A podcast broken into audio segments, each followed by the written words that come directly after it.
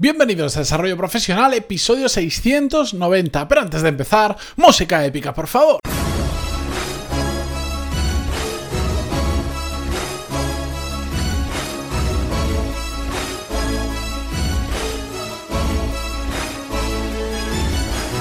Muy buenos días a todos y bienvenidos a Desarrollo Profesional, el podcast donde hablamos sobre todas las técnicas, habilidades, estrategias y trucos necesarios para mejorar cada día en nuestro trabajo. En el episodio de hoy, como ya viene siendo habitual eh, todos los lunes desde hace unos cuantos, continuamos con la serie de cómo mejorar y posicionar nuestro currículum. De hecho, este ya es casi el es el penúltimo exactamente de los episodios. Anteriormente hemos tenido unos cuantos, os los enumero muy rápido, pero os dejo todos los enlaces en las notas del programa. Tenéis la introducción en el 665, en el 670 hablamos de estrategia, en el 675 y el 680 vimos consejos a la hora de redactar nuestro currículum en papel. En el 686, que es el anterior, estuvimos hablando sobre las eh, plantillas y todas aquellas que podemos utilizar por si nos queremos inspirar para hacer un currículum.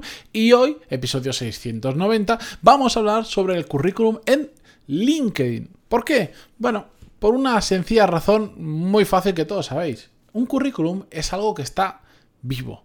Es algo que no cambia cada día, por supuesto, pero cada un tiempo sí que cambia. Bien, porque tenemos más experiencia, porque ha pasado un año o dos y bueno, pues ya no somos las mismas personas, sabemos más cosas. Bien, porque cambiamos de trabajo y lo tenemos que reflejar. Bien, porque hemos tomado nueva formación de la manera que fuere y queremos reflejarlo en el currículum.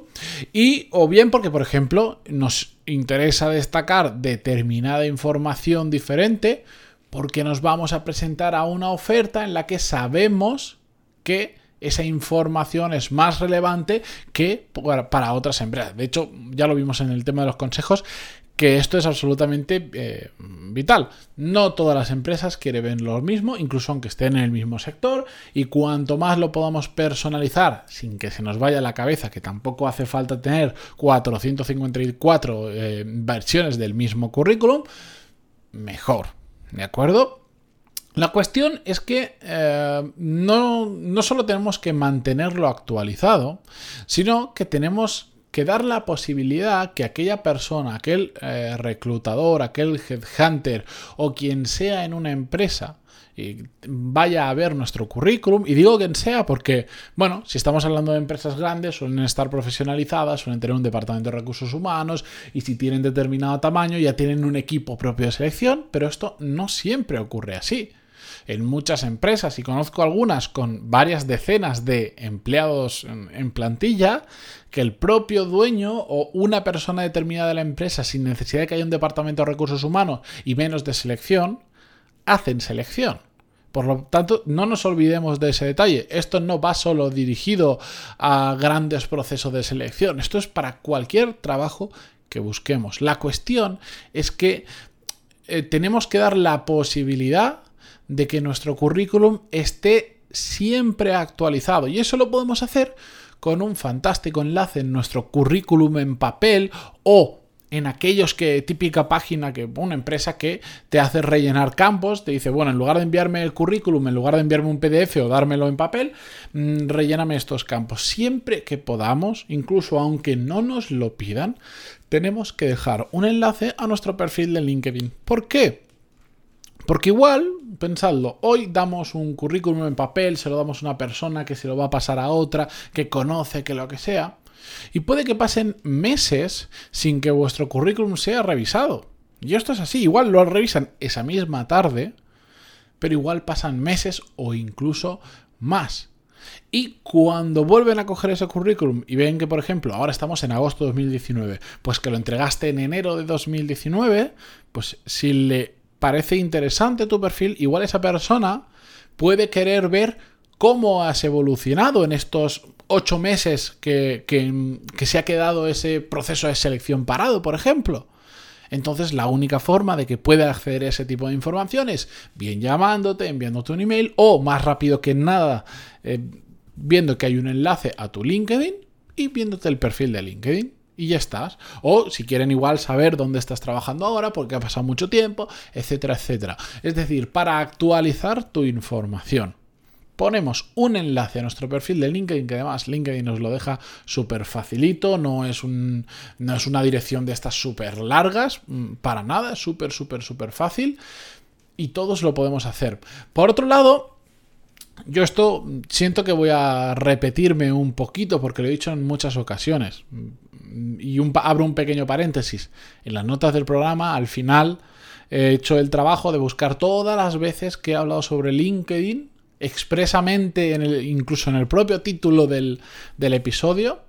Eh, y os lo he dejado recopilado, son como cinco episodios o seis contando este y, tenéis todos los enlaces abajo por si os interesa este tema. Hemos respondido a preguntas mm, en varios episodios.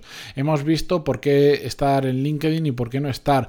Hemos hablado un montón de eso. Así que por ese lado no me quiero repetir porque ya está ahí, pero sí quiero recordar porque me parece especialmente importante ahora que estamos hablando de currículums, de posicionamiento, etcétera, etcétera, que LinkedIn es una fuente de exposición brutal, mucho más grande de lo que nos damos cuenta. Y ojo, no me estoy refiriendo a aquellas personas que yo, por ejemplo, ahora no mucho, pero que, generamos contenido y lo compartimos en LinkedIn. Por supuesto, eso potencia una barbaridad nuestra exposición en LinkedIn y digo que es muy importante, pero no es necesario para todo el mundo.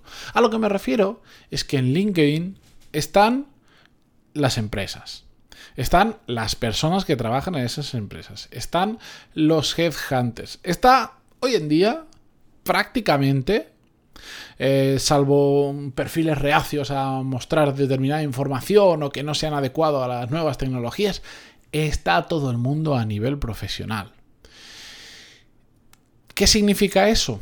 Que continuamente va a haber gente que esté mirando nuestro perfil, que esté buscando a perfiles como nosotros, bien porque estén seleccionando o bien porque se quieren informar sobre determinados temas y buscan, bien porque la propia LinkedIn te sugiere contactos cuando tú agregas a alguien, te dice, pues igual te interesa, otra, te interesa esta otra persona que se dedica a algo similar o que tiene un perfil similar, etcétera, etcétera. Todo eso significa visitas a nuestro perfil. Para algunas personas pueden ser un par de visitas a la semana, o tres o diez.